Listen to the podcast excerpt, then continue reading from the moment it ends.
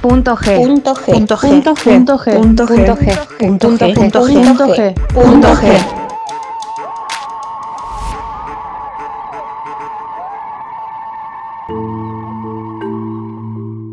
amor me dijo Santi, lo vas a lograr. Por ahí en más tiempo, pero lo vas a lograr. No, yo ya sé que lo voy a lograr, pero el tiempo no es cosa menor. Que tardamos un mes porque son, son trans. Entonces vamos a dar la idea de que ta- es tan poca la gente que los apoya que bueno, si bien juntamos 2 millones de dólares en 10 días, cuando es para infancias trans, 200 mil dólares, tardamos un mes. Ese mensaje vamos a dar. Santi Maratea y la polémica de las niñeces trans.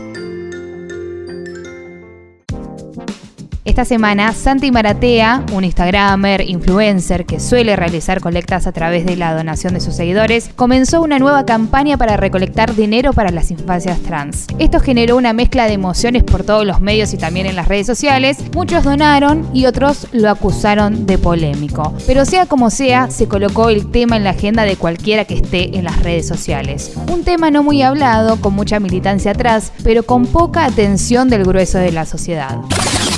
¿Qué son las infancias trans? Muchas veces sobrevuela en el imaginario colectivo la idea de que solo existen personas trans adultas, pero esto no es así. La identidad de género de una persona no comienza en la adultez, sino que es una vivencia interna e individual que se siente desde la infancia y se desarrolla a lo largo de toda la vida. Poco se habla de las infancias trans porque poco se las ha visibilizado, por temor, por falta de información o por responder a un paradigma heteronormativo, biologicista y binario. Del tema no suele hablarse, y esto ha generado marginación, criminalización y patologización de esta población.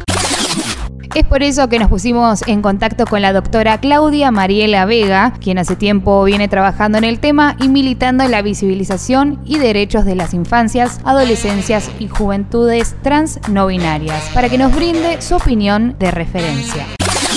En cuanto a las niñeces y adolescencias, las luchas actuales tienen que ver con el, el reconocimiento de su sentir independientemente de sus edades. La autopercepción del género se, se vive, se vivencia a temprana edad, cuando las niñeces comienzan a darse a entender a través de la palabra, a través de la comunicación, comienzan a manifestar su sentir. En este mismo sentido, nosotros entendemos importante que la niñez trans sea acompañada, sea potenciada también ¿no? en el crecimiento, porque hace a su salud integral la posibilidad de entender que se trata de un sentir, que se trata de una vivencia, que se trata de una identidad, puede o no condecir con su genitalidad. Es por eso que me parece importante que hoy por hoy la ESI, la Ley de Educación Sexual Integral, sea interpretada en este sentido, con esta importancia, una manera de interpretar hoy por hoy en la educación, sobre todo en las materias que hacen a la biología, también poder interpretar, poder integrarlas con la ley de identidad de género, entendiendo que hay corporalidades, hay feminidades trans, hay masculinidades trans, en- tenemos ley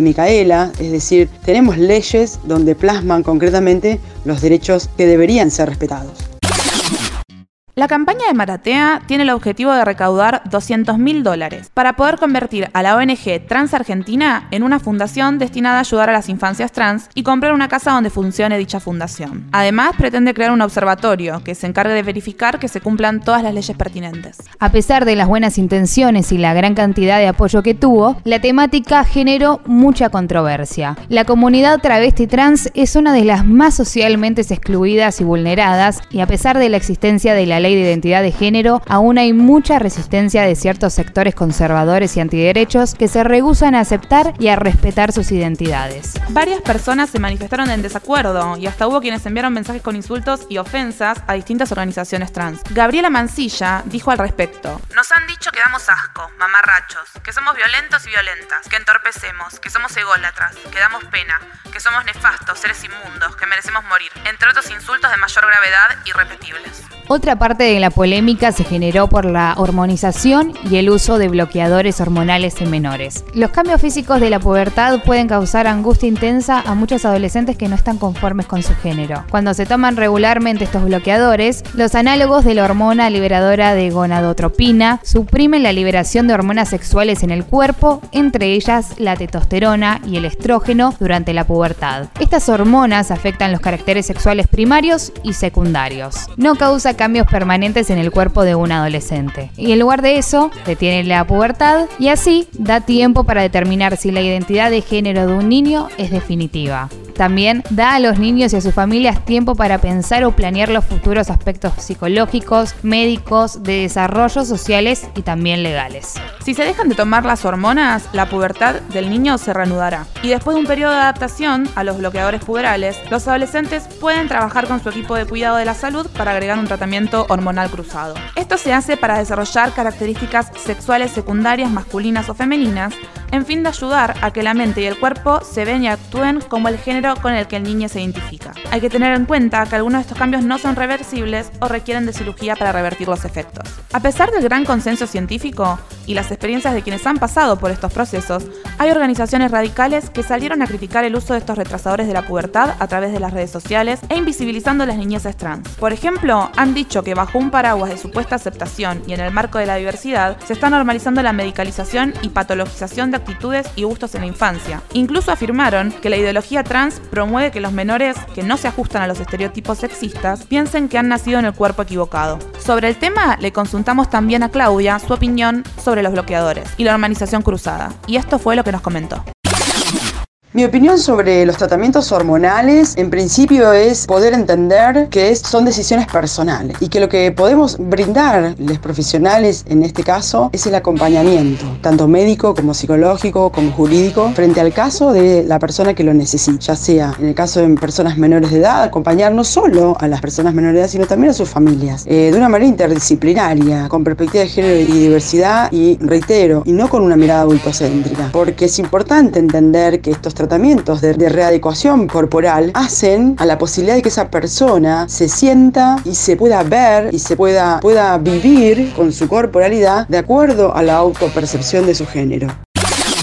Les niñas, niñas y adolescentes trans sienten su identidad desde el inicio de su construcción como persona y no esperan más que el amor y la comprensión de su familia, que no siempre sabe cómo actuar, a quién recurrir o cómo acompañarle. Es importante destacar lo vital que es para ellos poder expresarse y ser como se autoperciben.